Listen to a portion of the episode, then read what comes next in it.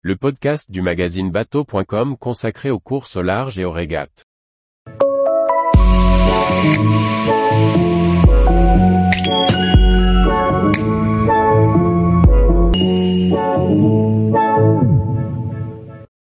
Du virtuel au réel, qui sera le skipper de Virtual Regatta pour la Jacques Vabre 2023 Par Chloé Tortera.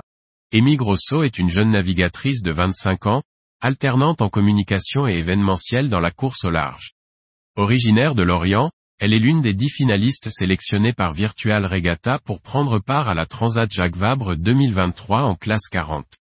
Elle nous raconte son parcours.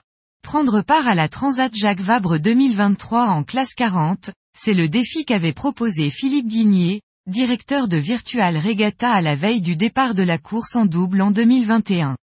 En lançant le programme, du virtuel au réel, l'objectif était de permettre à l'un des joueurs finalistes de la plateforme de jeu de simulation de régate et de course au large de prendre part, en réel, à la Transat Jacques Vabre 2023. Sur les 10 000 joueurs postulant au départ, 1000 ont été retenus pour une course virtuelle qualificative à réaliser en janvier dans le temps imparti. Sur les 216 finishers, 73 dossiers ont été envoyés et seulement 20 marins en herbe ont été retenus pour prendre part à la Transat Jacques Vabre 2023.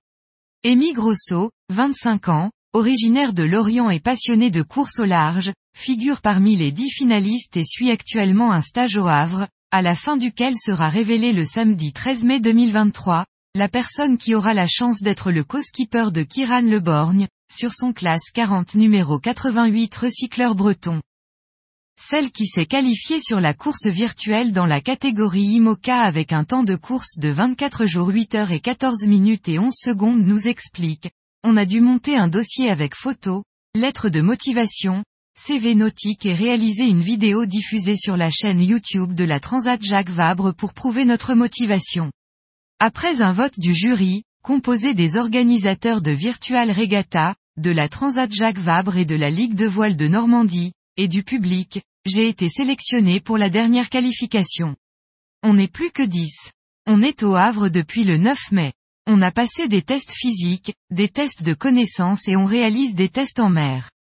On navigue en J80, en double, un barreur et un équipier et une demi-après-midi sur le classe 40 de Kiran Le Borgne. Le 11 mai, on ne sera plus que 3 et le 14 sera annoncé la personne choisie par le jury.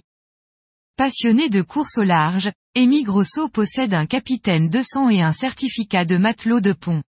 Elle navigue depuis ses 6 ans sur différents supports, optimistes, catamaran, habitables.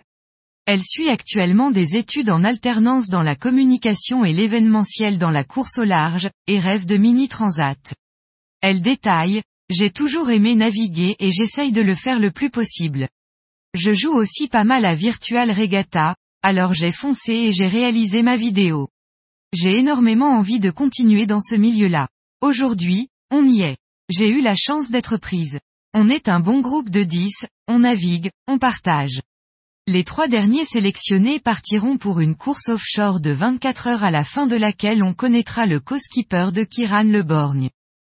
Parmi les 10 personnes retenues, les profils sont variés, principalement des amateurs qui naviguent un peu.